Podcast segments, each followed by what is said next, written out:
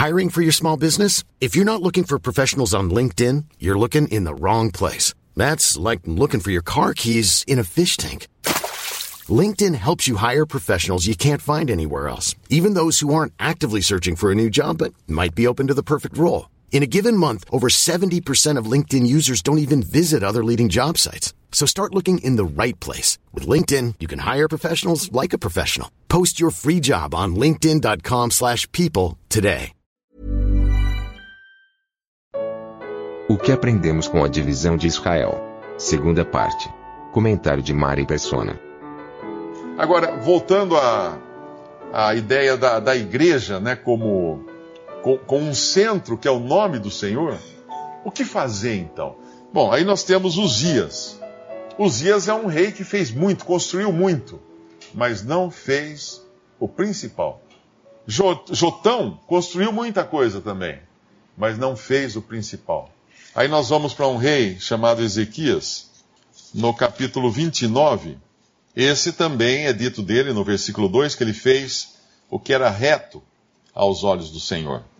Ele abre as portas, no primeiro reino, no, no, ano primeiro do seu reinado, no mês primeiro, ele abriu as portas da casa do Senhor e as reparou. Isso significa que as portas deviam estar emperradas, fechadas, estragadas. Estava abandonada a casa do Senhor, o templo de Jerusalém. Aí ele fala para os levitas se santificarem e tirar a imundícia no versículo 5 Tirai no final do versículo do santuário a imundícia, porque nossos pais transgrediram e fizeram o que era mal aos olhos do Senhor nosso Deus, e o deixaram, e desviaram seus rostos do tabernáculo do Senhor e lhe voltaram as costas. Isso é reconhecimento de pecado e reconhecimento de ruína e confissão de pecado. Nossos pais fizeram isso. Ele não põe a culpa uh, nos outros que estavam divididos, nos outros. Nossos pais.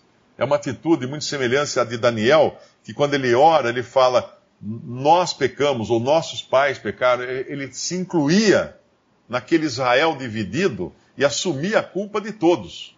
E hoje, quando nós vemos a, a cristandade nessa condição de, de ruína, é, existe uma tentação muito forte de falar assim: olha lá o que eles fizeram, olha o que eles estão fazendo, olha lá eles, ó, olha eles lá, né? Eu me lembro uma, um versículo que o Flávio uma vez falou para mim, que está com o senhor agora, o Flávio, e era um versículo uh, que dizia assim: Como estão espalhadas as pedras do santuário, não o noticieis em Gad, Gate ou Gade, para que os filisteus não se alegrem. É, depois da morte de, de, de Saul e de Jonatas, e vem um lá dizendo, todo contente para dar notícia da morte de Saul, Davi manda matá-lo. Por quê? Porque aquilo não era bom. Não era uma notícia alegre. Davi fala isso, então, não, não, não publique isso, essa vergonha, porque era uma vergonha toda. Era uma vergonha completa. Eu me lembro um irmão, ele começou a se interessar, né? ele saiu da denominação que ele, que ele estava, daí ele criou um, um blog só para publicar cartazes de campanhas milagrosas de pastores e igrejas, etc. O blog dele, dele era esse ele publicava, falava, olha que pouca vergonha, olha que coisa horrível, e punha lá o cartaz, a foto do pregador, uh, as coisas todas. Ele, esse era o blog. Falei, irmão, mandei esse versículo para ele, que um dia alguém tinha mandado para mim também. Não o publiqueis em Gate, eu acho que é Gate, né? Uh, para que não se alegrem as filhas dos filisteus, porque essa vergonha é nossa. Essa vergonha do todo, faz parte da ruína de toda a cristandade faz parte da, daquela que o Senhor quer vomitar da sua boca, Laodiceia, e nós fazemos parte de Laodiceia hoje. Todo, todo o testemunho cristão faz parte. Ele reconhece então esse rei Ezequias, manda purificar o templo e reconhece o pecado, reconhece as consequências do pecado e faz um concerto então com Deus. Agora ele, ele não quer ser negligente numa coisa muito importante, que é restaurar não as torres do deserto, como fez Uzias. Não restaurar qualquer outra coisa. Ele quer restaurar a adoração. A adoração ao Senhor. E ele não vai, ele não vai brigar com os seus irmãos de Israel separados. Não. Ele vai fazer algo tão maravilhoso, como o irmão hoje falou aqui da, de, de, estar à mesa do Senhor, que coisa maravilhosa que é, que privilégio é, ele vai fazer algo que vai atrair os que estão lá no lugar errado. Não vai arrastar, não vai trazer no laço, vai atrair. Como o Senhor faz, com cordas e amor, te atrair, ele fala. Ele fala lá no, em Isaías, acho que é, com cordas e amor. Essa é a maneira de Deus fazer as coisas. Não é ali na, na força, nem por força, nem por poder, ele fala, mas pelo meu espírito. E aí eles purificam o templo no capítulo 29 de 2 Crônicas. E no versículo 18, os levitas chegam eh, entraram para dentro o rei Ezequias e disseram: Já purificamos toda a casa do Senhor, como também o altar do holocausto, com todos os seus vasos, e a mesa da proposição, com todos os seus vasos, e também os vasos que o rei Acas, no seu reinado, lançou fora na sua transgressão. Já preparamos e santificamos, e eis que estão diante do altar do Senhor. Obviamente não era na mesma glória que havia antes. Eu não me lembro se, se aqui os escudos eram já de bronze ou ainda eram de ouro. Me parece que algum dos reis perdeu aqueles escudos de ouro para alguém, eu não me lembro, não tenho certeza. Uh, se algum irmão depois pode até dizer. Mas, de qualquer maneira, não era a glória original do templo, a glória, glória original dos sacrifícios, ou dos utensílios, ou da. Porque tudo aquilo tinha se deteriorado. Mas mesmo assim, ele restaura.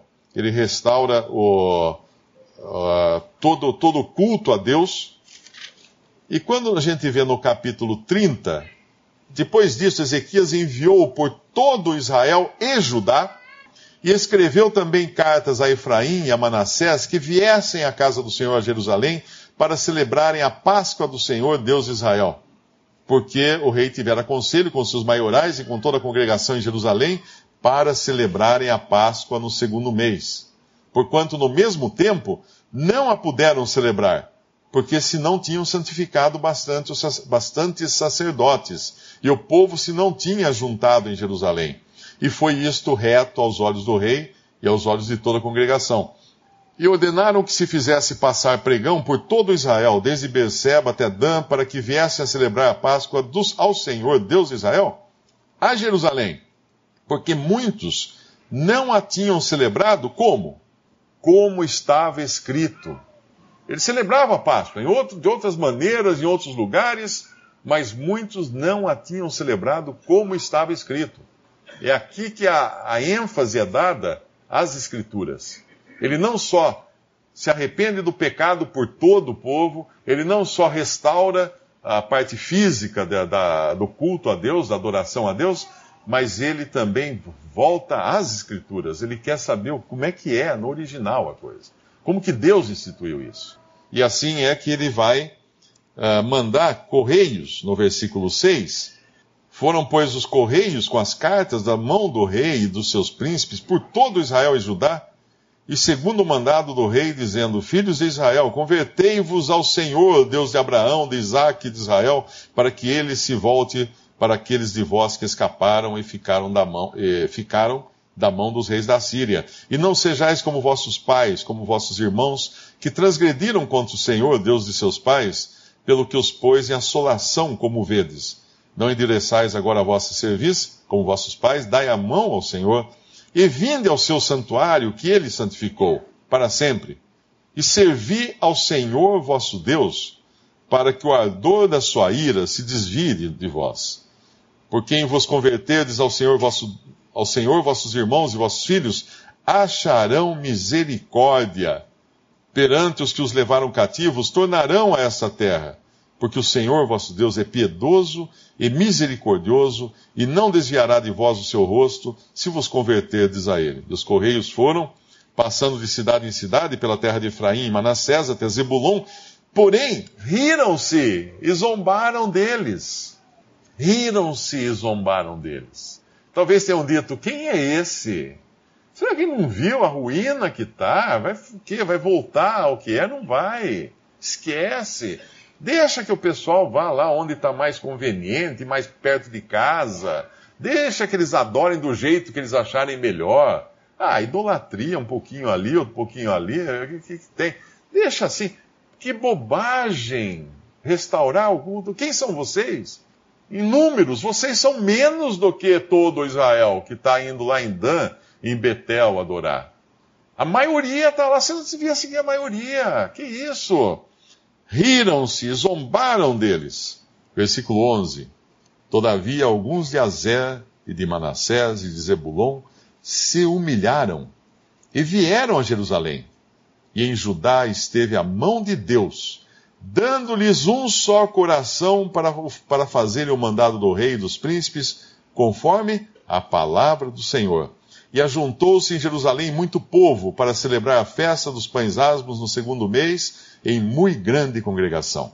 E levantaram-se tiraram os altares que havia em Jerusalém, também tiraram todos os vasos de incenso e os lançaram no ribeiro de Cedron, e então sacrificaram a Páscoa no dia décimo quarto do segundo mês.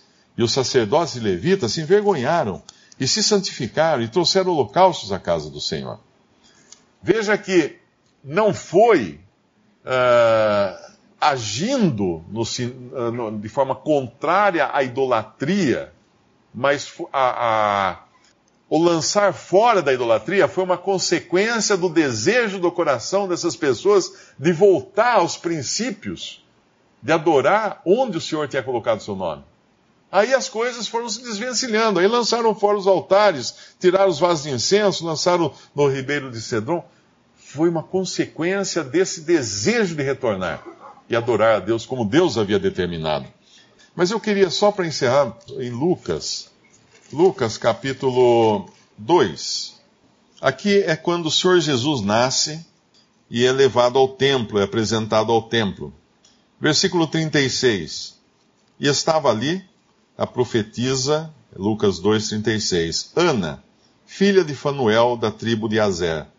Esta era já avançada em idade e tinha vivido com o marido sete anos desde a sua virgindade, e era viúva de quase 84 anos, e não se afastava do templo, servindo a Deus em jejuns e orações de, de noite e de dia. E sobrevindo na mesma hora, ela dava graças a Deus e falava dele, do menino que havia nascido, a todos os que esperavam a redenção em Jerusalém. Simeão e Ana são dois que uh, estavam esperando ali no templo uh, a vinda do Messias e agora reconhecem o Messias, tem esse privilégio grande. Ela já no fim da sua vida, no finzinho da sua vida, ela tem esse privilégio, talvez pegar nos braços até o menino, o menino Jesus. Agora, Ana, o que, que, você está fazendo aí, Ana? Você é da tribo de Azer. Você não deveria estar aí. Seu lugar era lá, indo, indo em Dan, em Betel, porque você não é da tribo de Judá nem de Benjamim. Você esqueceu que dividiu o reino? O que, que você está em Jerusalém e não sai do templo? O que é isso? Porque ali era o lugar que ela, que ela sabia que era. E porque também Ezequias, quando ele restaura, ele não restaura o templo fala assim: olha pessoal, vamos fazer o seguinte: aqueles lá das dez tribos foram embora, eles que se virem por lá. Vamos nós aqui fazer o nosso culto a Deus? Então, dessas cartas aí, ó, endereça só para as pessoas que são de Judá e Benjamim, porque esses se mantiveram fiéis, não foram atrás da divisão, fica só aqui entre nós. Vamos começar de novo. Vamos começar de novo, uma coisa nova, uma adoração nova, uh, sem aquele pessoal lá que só atrapalhou. Não. Eles reconheciam, o rei reconheceu que Israel ainda era, aos olhos de Deus, uma coisa só, um povo só. E ele manda as cartas, mesmo correndo o risco de ser zombado, e foi zombado realmente, porque ele reconhecia que havia doze tribos em Israel. Havia doze tribos. O centro continuava sendo Jerusalém. Quando, quando Elias, Elias, né, que faz aquele sacrifício e faz um altar, Elias e Eliseu são dois profetas que não estavam, não estavam em Jerusalém. Eles estavam em Samaria. Eles estavam provendo, e é um exemplo maravilhoso esse, de como Deus não abandonou aquelas dez tribos, dando a elas dois dos maiores profetas que a gente vê na história de Israel, que ministravam lá entre aquelas dez tribos. Como hoje Deus não abandona também aqueles que são verdadeiramente seus, que são salvos por Cristo, mesmo estando espalhados nessa confusão, mesmo estando lá, eles são alimentados, eles são consolados, eles são guardados, eles são cuidados, porque Deus é um Deus de amor, de misericórdia, como fala uh, Ezequias aqui. E quando, quando Eliseu constrói o altar, ele põe 12 pedras. Por que 12 Ezequiel? Por que 12 Elias? Nós somos, nós somos 10 aqui no norte, né? Poderiam falar assim. Os dois ficam, as duas ficam lá embaixo. Não, é, são 12. São 12, é Israel, é, são 12 tribos. A unidade sempre existiu, a unidade nunca foi destruída. O testemunho daquela unidade foi destruído. Hoje a igreja é a mesma coisa, a unidade do corpo nunca foi destruída. O testemunho que ficou na mão dos homens, esse foi estragado. Mas o que Deus vai fazer com Israel no final? Vai salvar só duas tribos? Não. As duas tribos vão passar pela tribulação e vão sofrer muito e vai haver um remanescente que vai se converter, mas aí Deus vai mandar buscar de cada canto da terra os outros, porque todo Israel será salvo. Todo Israel. Deus nunca deixou de olhar para Israel como um todo. E eu, eu, eu acredito que esse é um exemplo bom para nós, até mesmo de humilhação, da maneira como nós devemos olhar para o corpo de Cristo. O corpo de Cristo, irmão, são todos os salvos por Cristo. Todos os salvos por Cristo fazem parte, são membros do corpo de Cristo. Os membros estão espalhados por aí de, na, na sua função e atuação, mas o corpo não está dividido, o corpo não está espalhado no sentido de quebrado. Quando fala de Cristo na cruz, uh, a profecia lá atrás diz assim: nenhum de seus ossos será quebrado. Nem mesmo no o corpo físico do Senhor, Deus não permitiu também que ele fosse quebrado. Nenhum dos. Tem um outro versículo que eu não vou me lembrar agora, porque inclusive na tradução que nós temos, ele, ele falha, porque uh, tem outra palavra que traduziram, mas tem esse sentido também, que nenhum membro seria arrancado ou alguma coisa assim. Nenhum membro de Cristo foi quebrado no corpo físico dele, nenhum membro de Cristo, salvo, verdadeiro salvo, foi arrancado do corpo e jamais será. Então sempre o corpo de Cristo será visto como um. Agora, só era possível essa adoração se eles estivessem no centro que Deus tinha estabelecido, onde o Senhor tinha colocado o seu nome. E hoje, por mais que tenha essa confusão que a gente lamenta tanto, e nós fazemos parte dela, em algum sentido, não haverá solução nenhuma para tudo isso. Mas Deus continuará trazendo Anas e outros que virão para o centro para ter esse privilégio de estar novamente no lugar que Deus estabeleceu. Não com aquela glória da igreja primitiva, não com aquela glória do início das coisas, mas ainda assim de acordo com a vontade e com o prazer do Senhor.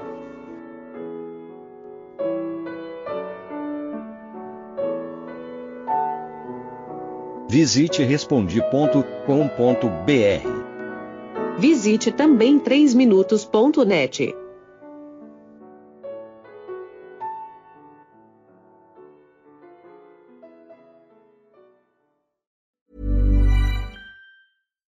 When you make decisions for your company, you look for the no-brainers. And if you have a lot of mailing to do, stamps.com is the ultimate no-brainer. It streamlines your processes to make your business more efficient, which makes you less busy. Mail checks, invoices, legal documents, and everything you need to keep your business running with stamps.com. Seamlessly connect with every major marketplace and shopping cart Schedule package pickups and see your cheapest and fastest shipping options from different carriers with rates up to 89% off USPS and UPS rates. And with the stamps.com mobile app, you can take care of mailing and shipping wherever you are. Make the same no-brainer decision as over 1 million other businesses with stamps.com. Sign up with code program for a 4-week trial plus free postage and a free digital scale. No long-term commitments or contracts. That's stamps.com. Code program.